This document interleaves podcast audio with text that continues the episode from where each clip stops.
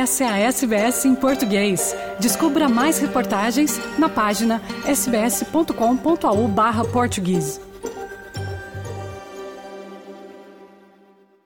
Nesta segunda-feira, o presidente eleito Luiz Inácio Lula da Silva foi diplomado presidente pelo Tribunal Superior Eleitoral, o TSE.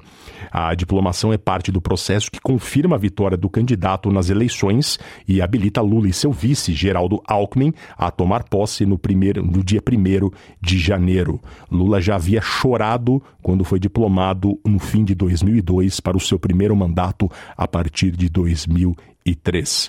Em seu discurso agora, Lula, além de chorar, ele falou em vitória da democracia e vitória dos que queriam a democracia no país. Eu quero pedir desculpas a vocês pela emoção, porque quem passou o que eu passei nesses últimos anos está aqui agora é a certeza de que Deus existe e de que o povo brasileiro é maior do que qualquer pessoa que tentar o habito nesse país. Eu sei o quanto custou, não apenas a mim, quanto custou ao povo brasileiro essa espera para que a gente pudesse reconquistar a democracia nesse país.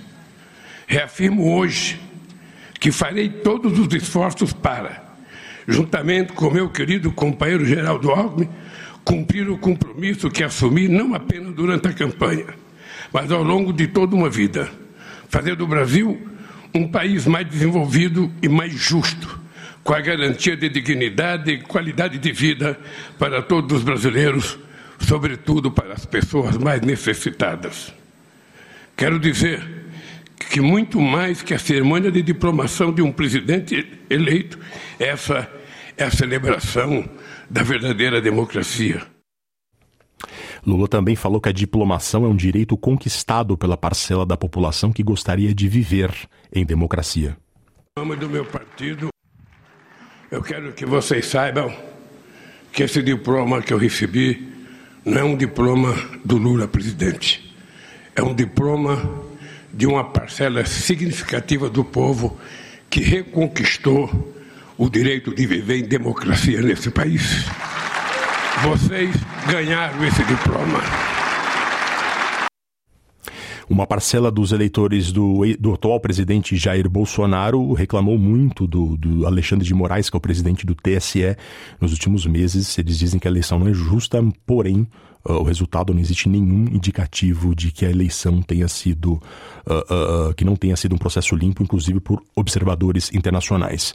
Na diplomação, que é sempre feita pelo presidente do TSE, no caso Alexandre de Moraes, o próprio Alexandre declarou que a diplomação atesta o que chamou de vitória plena da democracia contra os que queriam, entre aspas, nas palavras dele, um regime de exceção.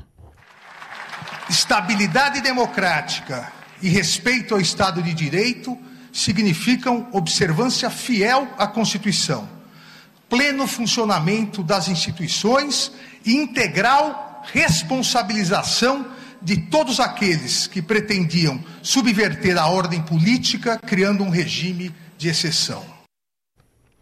E em Brasília, após a diplomação de Luiz Inácio Lula da Silva, apoiadores radicais do atual presidente Jair Bolsonaro queimaram cinco ônibus e três carros pelas ruas da cidade. De acordo com os bombeiros, uh, os números são dos bombeiros, as informações. Uh, e de acordo com os bombeiros, eles tentaram invadir a sede da Polícia Federal e depredaram uma delegacia da Polícia Civil. Ninguém foi preso até o momento. Quem conta é o repórter Gabriel Brum, da Rádio Agência Nacional de Brasília. Ninguém foi preso pela depredação ocorrida na noite desta segunda-feira por apoiadores do presidente Jair Bolsonaro em Brasília.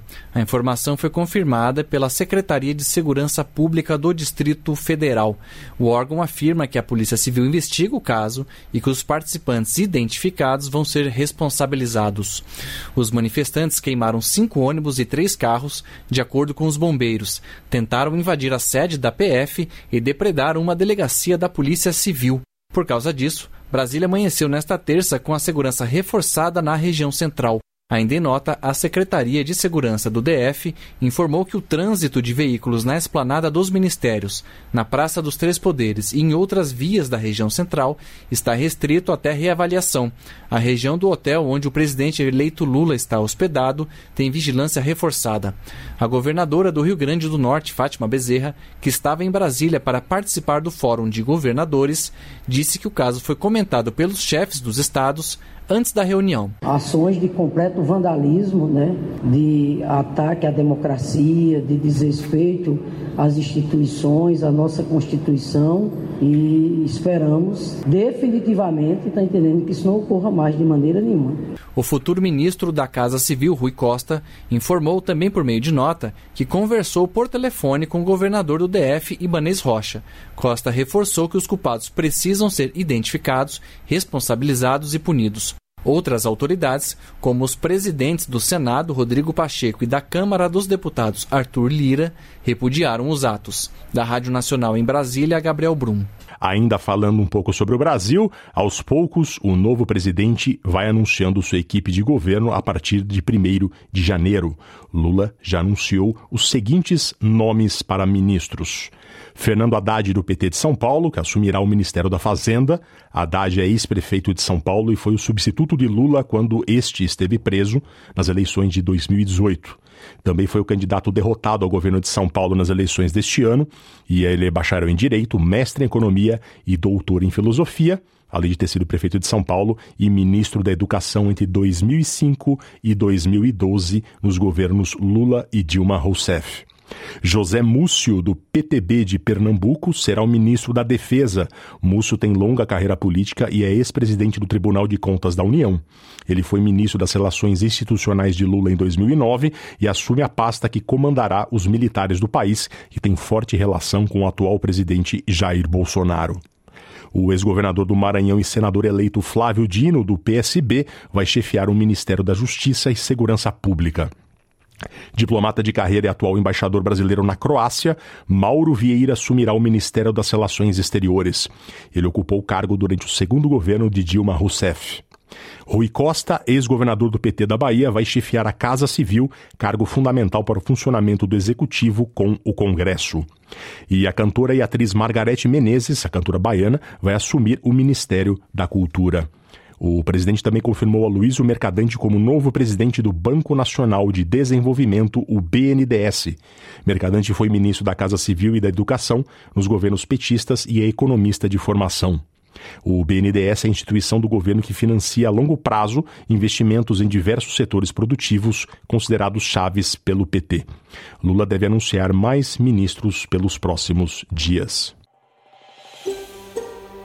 Quer ouvir mais notícias como essa? Ouça na Apple Podcasts, no Google Podcasts, no Spotify ou em qualquer leitor de podcasts.